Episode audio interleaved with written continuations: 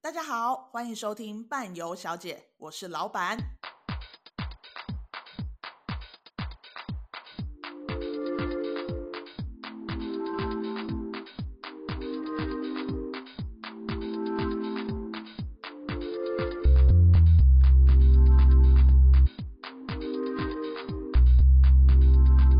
欢迎大家来到伴游小姐第二季的开始。伴游小姐第二季，我们第一季就是在在。那个讲一些观念的问题。那第二季的话，我们就会开始介绍行程了。所以今天呢，要特别邀请到我们上一季讲话非常甜美的领队小姐，请领队小姐来跟我们打个招呼。大家好，我是领队小姐。所以今天我是第一集哦。嘿，对，你今天是第一集哦。没，第一集不好吗？第一集很好啊。你怎么没有告诉我？我们第一集要来聊一聊的这个地方啊，它在二零一七年开始，我记得啦，好像是二零一六、二零一七年开始，就是。变得非常的火热，火热到这一间航空公司就是直接把台湾变成据点了，嗯，就是台湾直接飞去，不是据点，逗点的据点，no 是据占据的据据点，对，直接据点在台湾直飞到那个国家，然后为什么呢？因为这个国家，嗯，它也是要飞十几个小时的航班，所以以台湾人而言，飞十几个小时对他们来讲就是长城线了。那长城线通常都会记觉得好像很贵，但这个地方非常的便宜，也没有到很很便宜啦。就近几年，对，近几年团费才开始变便宜，所以就是 CP 值很高，性价比，你知道吼？所以这个地方呢，就是土耳其。所以我们今天就请领队小姐，因为她带过的团大概已经有三四五十次左右了。好说好说，说二十次好了。不要说太多，以免等下说错还要被炮轰。所以今天我们就是要来聊聊土耳其这个地方，因为之我记得之前土耳其航空它是必须要到香港转机的，但是就是在近几年，他们把台湾变成是一个非常重要的据点，因为有太多太多台湾的旅客要去土耳其玩了，所以就直接从台湾就可以直飞到伊斯坦堡，不需要再到香港转机。你之前有在香港转机过吗？或是杜拜？杜拜那是别间航空公司了啊、哦！对，对不起哦，是不是乱记？因为这就是曾经曾经有土耳其直飞之后，就是长荣也有加入直飞，但后来因为一年左右的时间长就没有飞了，所以在直飞只有土耳其航空公司的情况下，就是会不够，所以才会有其他航空公司加入战局嘛，像呃阿联酋航空、像卡达航空等等的。对，但是主要还是以土耳其航空为主。那今天已经邀请到领队小姐，我希望她今天可以多讲一点话。土耳其是你的强项哎，我平常就是惜字如金嘛。好，那我们也请那个领队小姐来跟我们简简单介绍一下土耳其到底是什么样子的。土耳其哦，土耳其应该很多人都不知道它到底在哪里。有人觉得它在中东，嗯，有人觉得它在不知名的地方。对。很多人不知道土耳其到底在哪里，它到底在欧洲还是在亚洲？它其实，在亚洲，嗯，它就是最西边的西亚亚洲，嗯，然后有，嗯，国土面积好像只有三三趴是欧洲，嗯，所以它应该算是欧洲、亚洲都有。那他们可能比较以自己是欧洲人自居吧，因为那三 percent 很重要，很重要啊。对，但我们通常都会说，就是土耳其它是唯一一个欧亚就是都有的一个国家，在欧洲跟亚洲都有，都是他们国土的一个国家。嗯、所以伊斯坦堡，伊斯坦堡就是一个很特别的一个城市嘛。对，它就是跨欧亚两大洲的唯一一个城市。土耳其是什么什么样的国家？土耳其一般来说，我们。嗯，大部分认知应该是，如果以宗教来说，穆斯林国家，所以他是不吃猪肉的。嗯，不吃猪肉，因为穆斯林不见得是阿拉伯人嘛，他们是土耳其，因为他们跟阿拉伯人，我觉得还是有一些差别。什么样的差别？我觉得他们真的是比较西化一点，嗯，比较接近欧洲人的感觉，无论是穿着啊，或者是在信仰的忠诚程度上，嗯，因为一般穆斯林是不喝酒的，对，一般。如果比较虔诚的穆斯林是不喝酒，不能喝酒。但我认识的土耳其人都喝大，大口 喝酒，大口吃肉。但他们真的是不吃猪肉啦，他们就是不吃猪，但他们就是比已经因为经过他们的凯末尔嗯总统的改革之后，所以他变得比较没有这么伊斯兰教的国家。但现在他们的总统慢慢的苏丹化的感觉。那个呃，圣有有去过土耳其的人，大概都会知有去过圣索菲亚。嗯，圣索菲亚，圣索菲亚之前是博物馆，对。但是后来埃尔多安就他们现在的总总统，就把它改为清真寺，嗯、所以现在的圣索菲亚它是进去你就要一样跟蓝色清真寺一样要脱鞋，嗯，然后二楼是不能去的，对，听说没有开放，对。因为目前还没有去过嘛，对，我们即将要去了，我们就是即将要去看一下，到底是现在是圆是扁，是长什么样子。对，因为我们也两年多都没有再去过土耳其，现在变化真的非常大。所以你是不是 刚刚讲土耳其的时候有点嘴软？因为其实已经忘得差不多了。对啊，连他人口大概有多少都不记得。但我知道他大概有四十几倍台湾这么大。哪有四十几？二十三？你背错了。Oh my god！那四十几是谁？摩洛哥吧。是二十三，对，校正校正，二十三嘛，Jordan 嘛，对，大概二十三倍，然后人口大概七七千八千左右吧，左右，但不知道这两年有没有在成长了啦。对，而且疫情过后你也不知道怎么样，对，也不知道怎么样。但因为呃，因为我自己也带过土耳其，就是的的没有，当然没有领队小姐这么多啦。但是客人去到土耳其之后玩玩的回馈其实都还蛮好的，因为它不是。呃，它它这个国家，它因为在下半部是地中海，上半部是黑海，上边跟下边嘛。我们通常都说北边跟南边，谁会跟你说上半部跟下半部身躯哦？头顶跟脚底好不好？对啦，对啦，左手跟右手。OK，东南西北啦，东南西北中发白，北临黑海，南临地中海，这样子。对，专业一点，有专业很多。这是三面临海，然后别忘了还有临希腊的是爱琴海，所以就是有三个海。这个国家呀呀，可以看到三个海。呀所以客人去了之后，他会去到各个城市，他每一个城市都会有自己很特别的样貌。比如说，你去到番红花城，它就是世界遗产嘛。然后你去到卡帕，卡帕就是看到的都是土色的。然后有很多奇怪的岩石，然后你再到再到地中海，再到爱琴海，所以就是客人回来的回馈都都蛮好的，都觉得蛮好玩的。那你可不可以讲一下，就是我们台湾的行程大概都是怎么走的？坐车坐到死的行程。我觉得大部分台湾的旅客会去到土耳其，一般没有什么太大期待，然后理解，嗯，可能就听过伊斯坦堡。对，大概也没有什么其他的，其他都不不大知道。对，因为我们本来对穆斯林国家就很比较浅，比较没有涉猎这么多。而且在刚开始的时候，的确对这个地方的资讯也比较少一点。嗯，是近几年才比较多啦。但是这是二零一七年，他们很用力的推广观光。对，之后台湾人才慢慢的越来越多人去，回来之后就是口碑。口耳相传，所以很多客人都是听哦，我朋友他来过，所以可能我也没地方去了，没地方选了。嗯、对、哦，再来就是它的价格很低，那让这个土耳其在前几年疫情之前真的是非常的火热，因为你可以去十十天十几天，多少钱？对。那要看行程啦，每个行程可能不一样，但最便宜的我们听过，大概有两万多块的，也有三万多块的。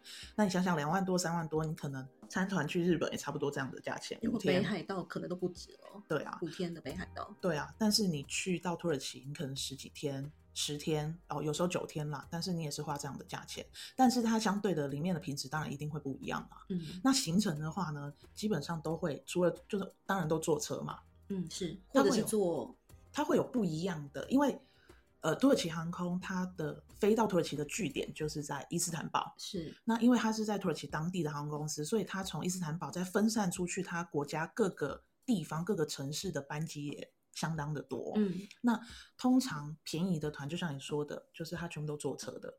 是，它就是一定飞到伊斯坦堡嘛？对，然后就开始绕一圈。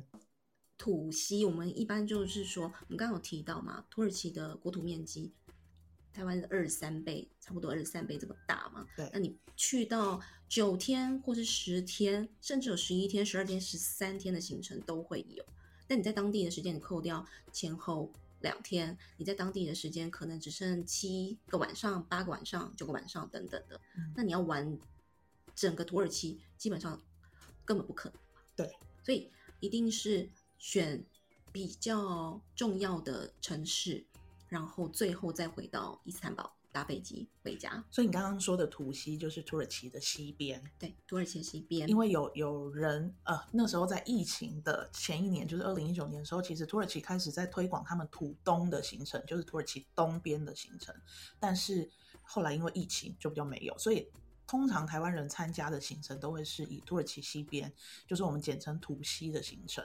是因为另外一些旅客对于呃土耳其的嗯美好的概念，还有另外一个就是热气球。嗯，那坐热气球那个城市呢，也大概在落在土耳其的西边，所以就一定会去到这个地方。嗯，那大家会因为这个地点，所以嗯，我觉得在行程的规划上面呢，这些呃相对啦，在前几年来说，土耳其的西边是安全的。因为以前会有很多人很有疑虑，觉得土耳其好像跟阿拉伯或者是一些嗯圣战啊、一些中东的战争会联想到，第一个都会问我土耳其安不安全？对，没错。但在这几年旅游，因为非常的火热，大家也都自己亲身感受到了是安全的，在这个西西半部旅行嘛。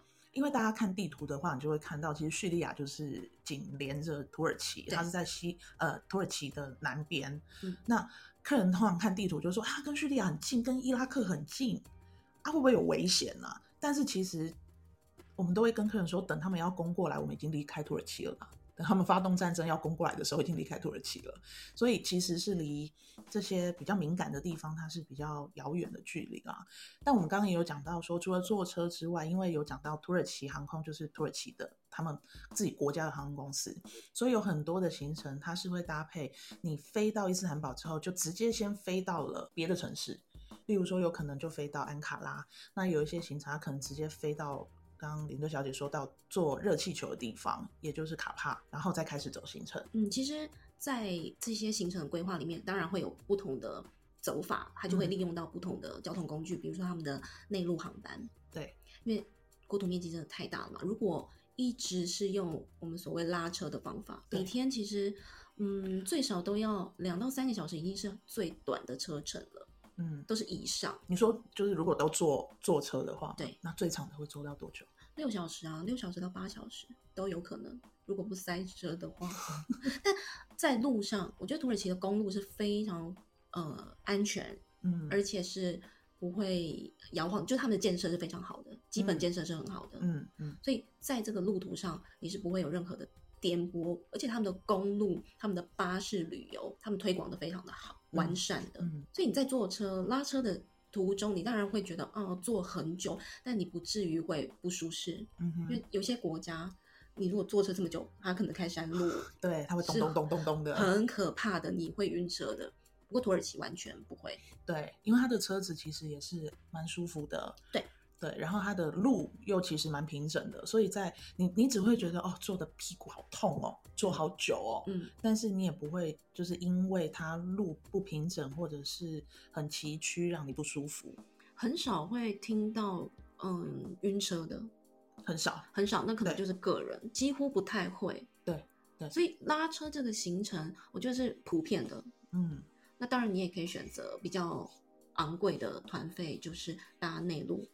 对，这个就是我们一直大跟大家聊到的，其实团费上面的差异会导致你的行程会有不一样。那以土耳其来讲，最简单的就是第一个，你飞到伊斯坦堡之后，你全部都是坐车子，你不会有内陆段的飞机。嗯，那你就是从伊斯坦堡为起点，然后去绕一圈，因为大家一定都要坐热气球嘛。是，就是不坐热气球的行程，大家就觉得好像没有去土耳其。所以当你要坐到热气球那里，再从热气球再绕一圈回来，其实你要走十天。那他其实每一天坐车的时间的确是会很久的，非常久。等于说你到了这个城市，可能都已经晚上要进饭店了，嗯，然后隔天早上再起来，可能观光个两三个小时，你就要又要开始再坐车，再到下一个城市了。基本上是这样子。对，这个就是。你如果没有内陆段飞机，你全部坐车的行程大概就会是这样子。那另外有一种是它会有内陆段的飞机，例如说你到了伊斯坦堡之后，你就坐一段内陆段飞机，你可能就飞到安卡拉，再从安卡拉开始玩。那玩了一圈之后，你到爱琴海的地方，再从爱琴海那里的某一个城市再坐飞机回到伊斯坦堡，那你可能坐车的时间就不会到这么的久。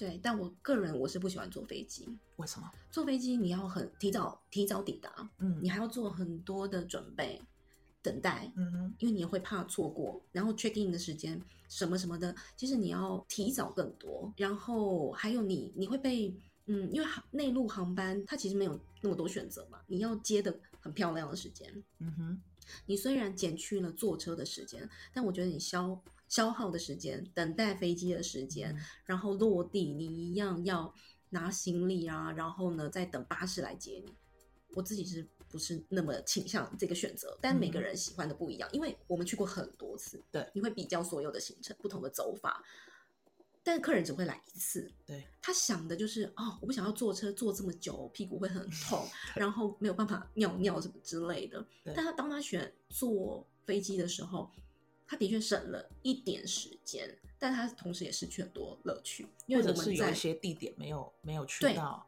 对，他就要取舍，因为你在飞两点之间的时候，你中间就会跳过一个城市。对，所以这个就呃看个人选择了。当然，我们在出发前都很希望客人是他清楚知道他想要什么样的产品，所以他自己选了，因为选了你就没办法后悔嘛。对啊，没错，没错。其实真的就是看每一个人他对于旅游的。目的或者是他的想法会不一样，他做出来的选择也不一样啦。因为你去过那么多次了，你自己喜欢坐车，对，我反而喜欢坐车，对，所以你你你会选择去坐车的。那如果说你坐内陆段飞机，你觉得我坐飞机总比我在车上再多坐个四个小时、六个小时，他可能会觉得比较舒服，那你就选择坐飞机。所以当然在设计产品上，你就会有多样化，对啊，所以你会吸引不同的客群，对，就是会有各式各样不一样的。的旅客会去选择你的行程，但市面上也很多啦，就是大家客人都可以自己去选择你自己想要的。你觉得以玩土耳其来说，哪一个季节你觉得是最适合的？因为它其实跟我们一样，就是北半球嘛，对，好像也没什么在南半球，就澳洲。对，我再讲一讲，嘴都软了。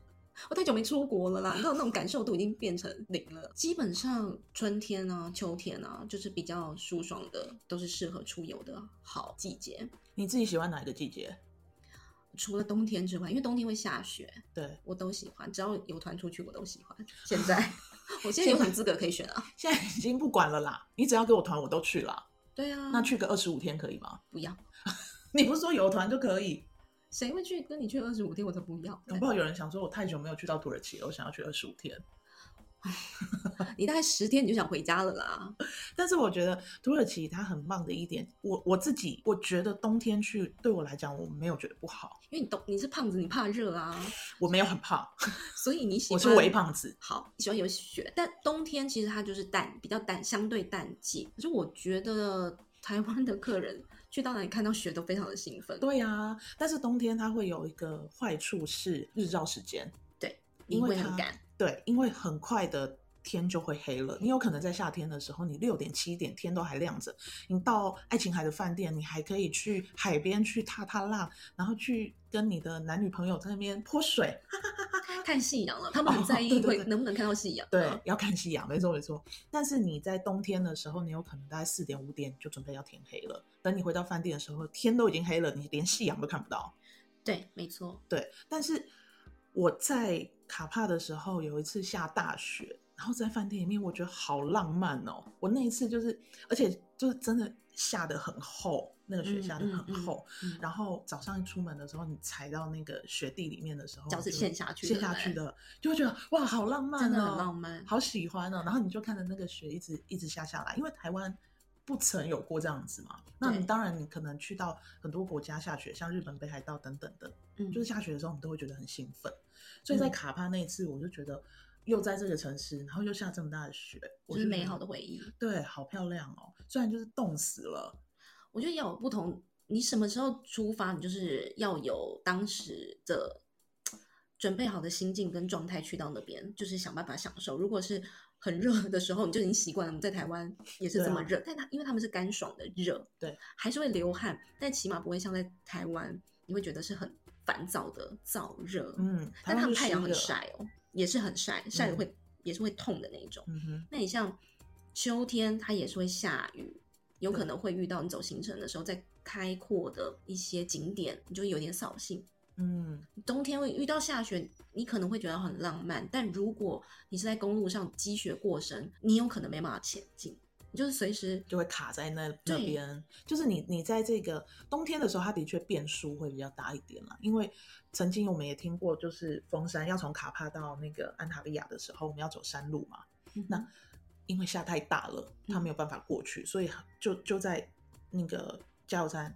等了好久的时间，就是为了让他要有铲雪车上去把这些雪给铲掉，嗯，大家才可以平安的过去。所以在冬天虽然浪漫，但是我相信去的人他们也一定都会知道有可能会下雪。那我们在销售的时候，我们也会跟他们说有可能会遇到什么样的状况，但是基本上领队跟旅行社都会做好所有的安排啦。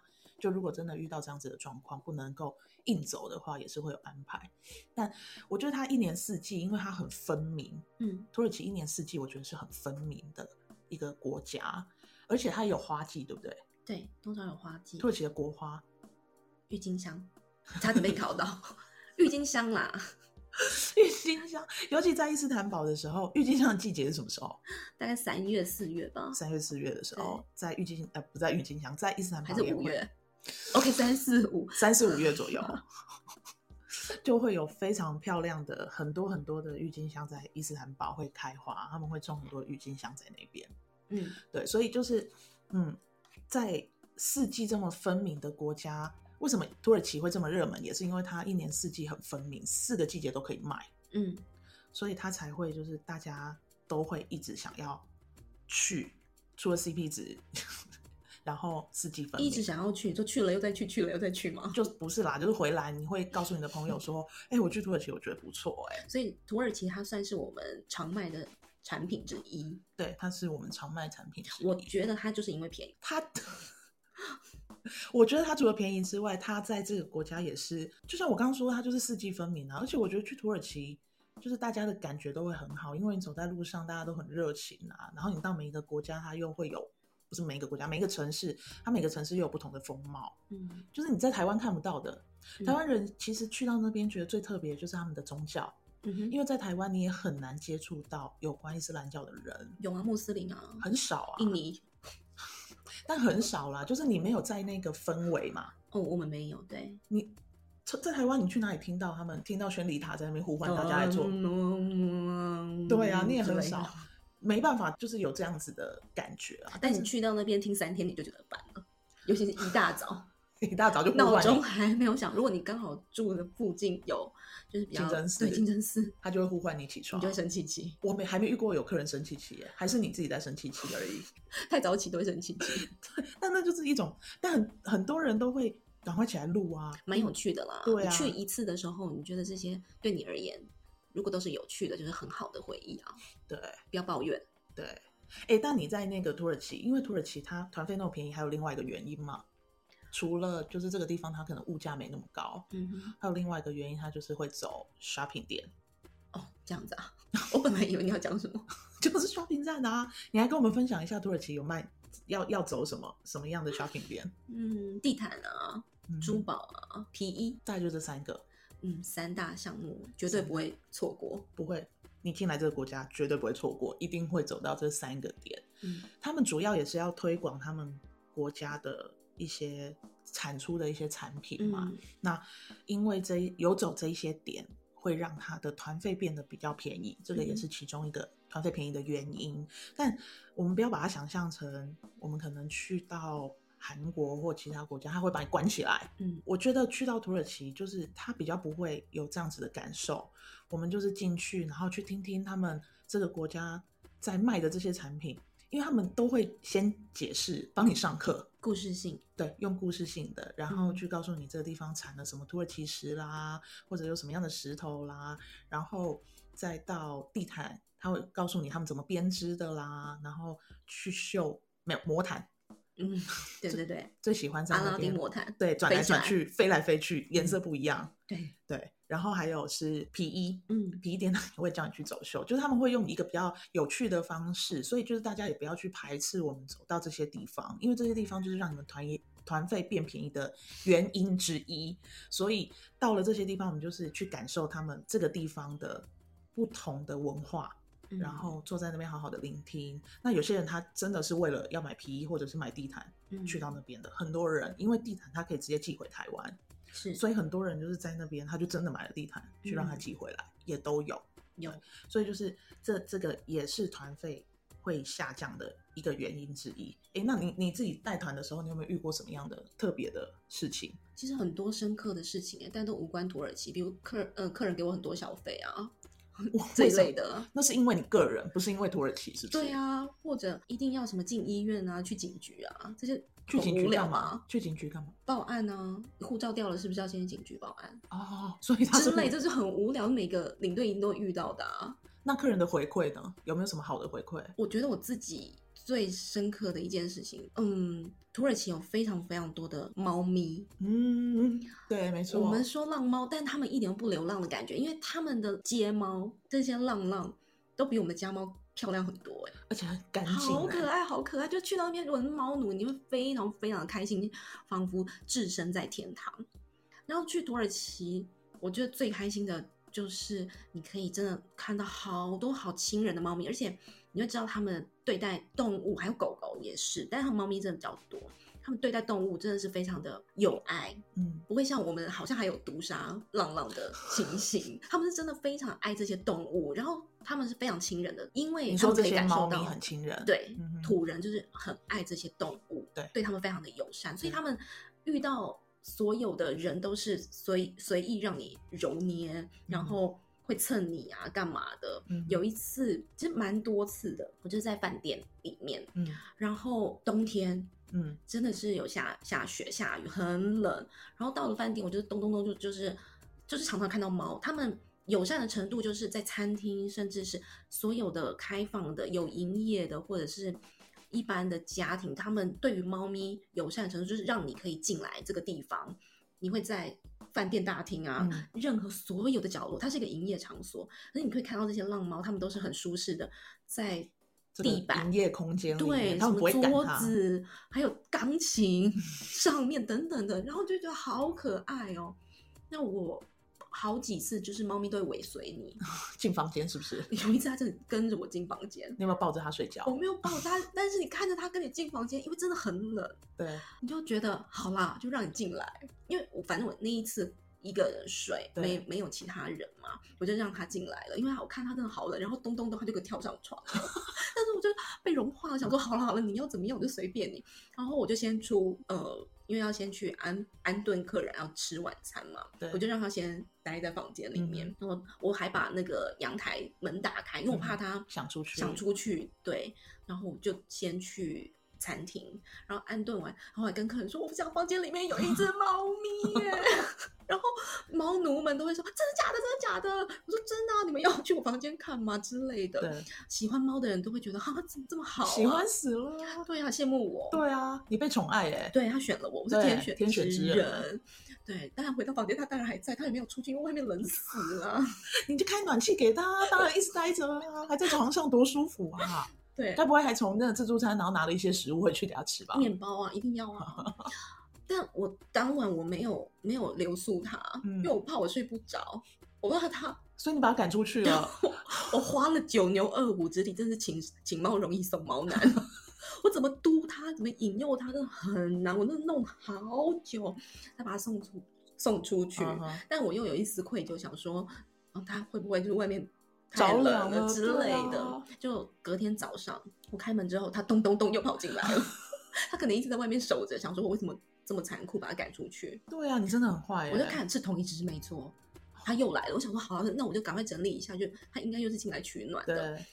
那我弄好了之后，他又不出去了。我真的是弄好久，这才把他请出去，因为我要我要退房啊。但是他们这么亲人，真的就是因为所有的土耳其人对这些动物都是非常友善的。对，所以你可以想象，他们人是很善良的。对，会对动物好的，我觉得都是好人吗？是吧？是吧？我们觉得嘛，我们觉得是没错啊。因为土耳其，土耳其我也觉得很惊讶的是，就是在他们有一些城市啊，常常都会看到他们。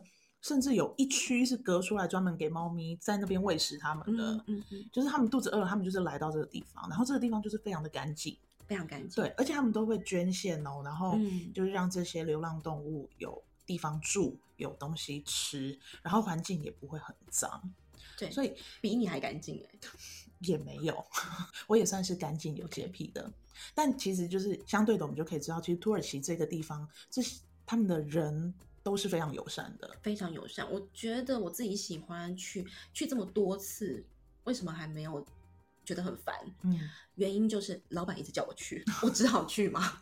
再来就是因为他们很善良，非常的善良，人非常的友善。对，但是我我觉得友善也会是一个点啦。除了就是在伊斯坦堡，我们会请客人一定要小心一点，因为在伊斯坦堡，第一个它是他们的首都啊，不是首都，首都是安卡拉，他们的大城市。Oh, oh. 就这个城市，不管是观光客或者是来这里上班的人，嗯，都非常的多，甚至还有可能有一些呃从别的国家来的。你是说叙利亚吗？对。所以就是会比较人口比较多一点，可能也有时候也会比较杂乱一点啦。嗯、所以就是在伊斯坦堡，我们会特别提醒客人要小心。但其实到了其他地方，比较乡下地方的，他客人都都会觉得就是土耳其很安全啊，嗯，非常安全。其实没有想象中的这么危险，反而你去欧洲其他国家还比较要担心被扒。你在欧洲，嗯，基本上我们所有的东西都不能放在巴士上。对，但我在我在土耳其。包包从来除了重很重要的钱，嗯、对我而言是最最重要就是钱嘛。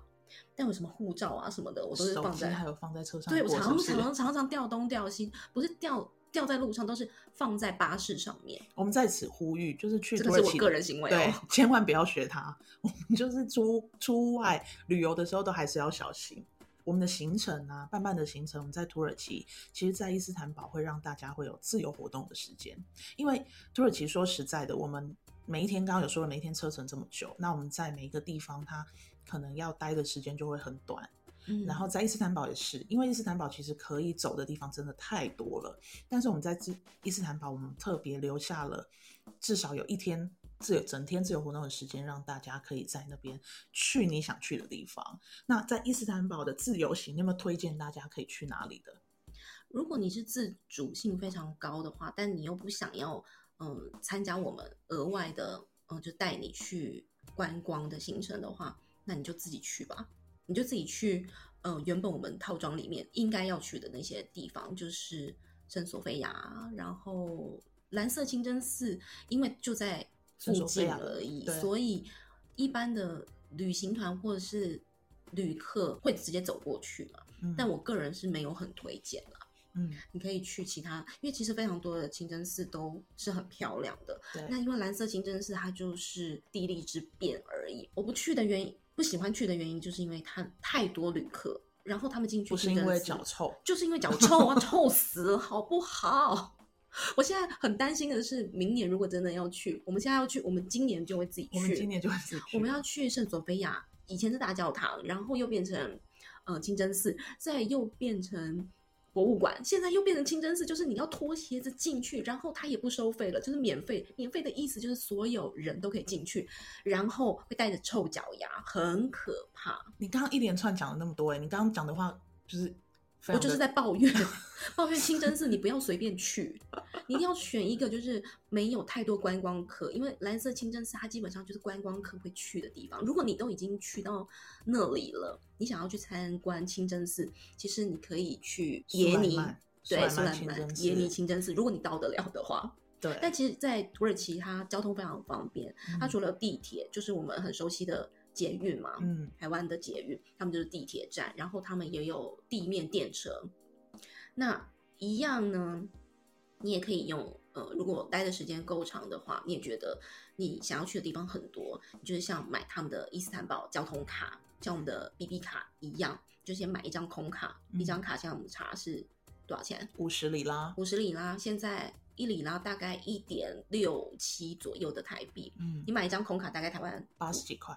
差不多八十几块，对，台币差不多八十几块，就可以买到一张，就是一卡通悠游卡，一卡通，好的意思，对，就是一样的意思，就是你你坐这些交通工具就用那张卡，因为它就你就是储值进去，然后你就是那张卡你就可以一直用，但它就是不记名的啦，其实就是像我们的悠游卡跟一卡通一样，掉了就是掉了，对，然后它也不退你那五十块里拉，那你就。结束你就收起来当纪念嘛，一张 BB 卡嘛。啊、那在因为伊斯坦堡真的也可以逛的太多，它有分旧城区跟新城区，大部分所有的旅游景点、观光景点都落在旧城区比较多。但如果徒步的话，嗯、我们刚刚讲一定要去圣索菲亚，对，现在是清真寺了，对，然后蓝色清真寺你可以自己选择啦，对，再来就因为它就在附近而已啦，就大家想去，但有时候就是它必须要排队，排排队进去蓝色清真寺，蓝色清真寺，对啊，所以就是看看大家。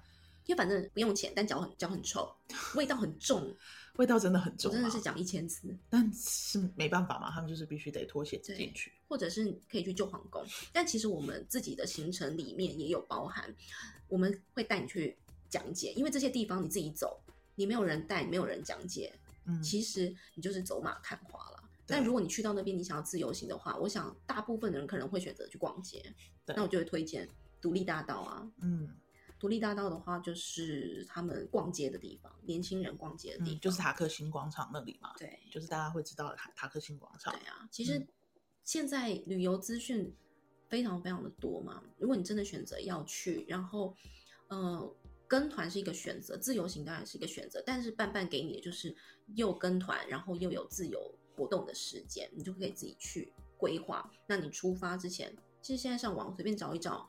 YouTube 看一看，你都知道要去哪里了。对，但因为安全很重要。我们在土耳其的行程就是两天在伊斯坦堡，其实我们都是自由活动的时间。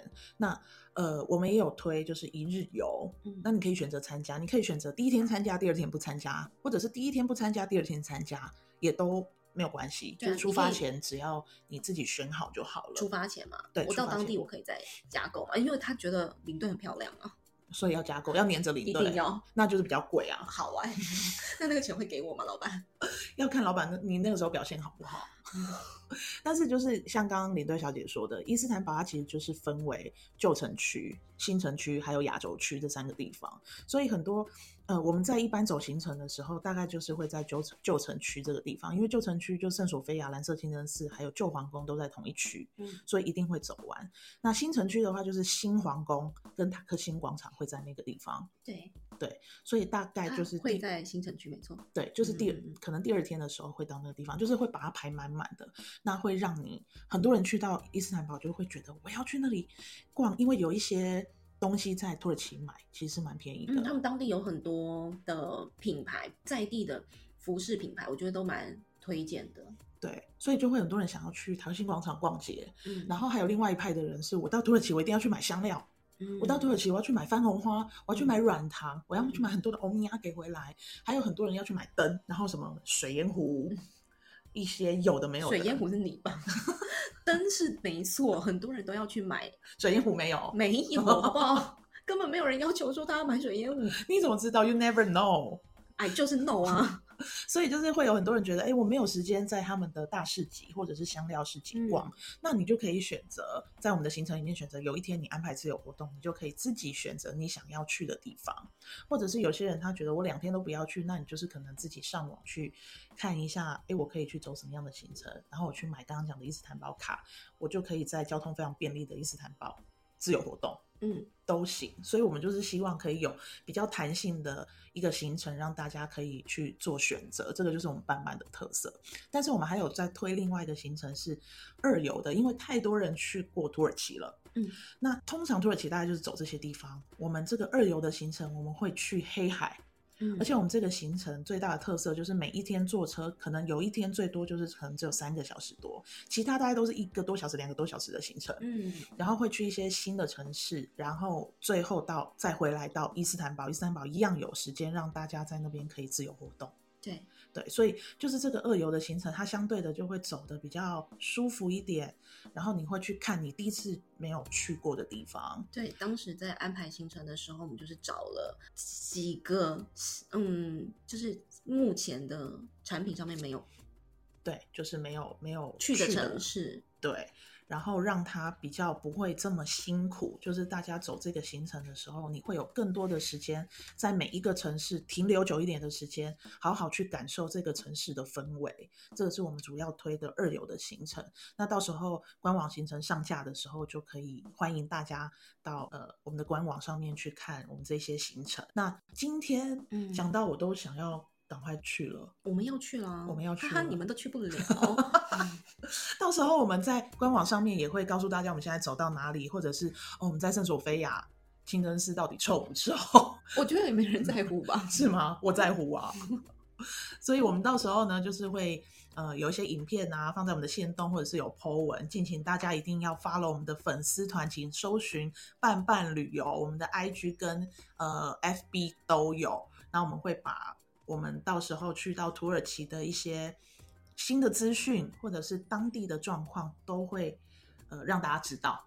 然后包含还要吃什么，我们今天都没有讲到吃什么，欸，哎。也没有人在乎啊，因为大家都说土耳其的东西很难吃。对，大家都说土耳其的东西很难吃，应该是团餐很难吃。对，因为曾经我们也都被导游带去吃过很好吃的东西。那为什么团餐难吃？因为你团费便宜呀、啊！哈哈哈哈哈！团费这么便宜，你一天要吃多少好东西啦？所以我们在行程里面就让大家自由活动，你们可以去找寻真正土耳其好吃到底在哪里。当然领队知道，他们也会告诉你们。我不会啊，我会啊，我是好领队，你是坏领队，你只是因为长得漂亮而已，好不好？大家一定很好奇你长什么样子，关你屁事啊！好啦，那我们今天土耳其的行程就介绍到这边，让大家希望大家听完这一集之后，可以对土耳其有更多的认识，然后也希望疫情再度开放的时候，大家可以赶快冲去土耳其玩。那我们今天就到这边喽，谢谢大家，大家拜拜。拜拜。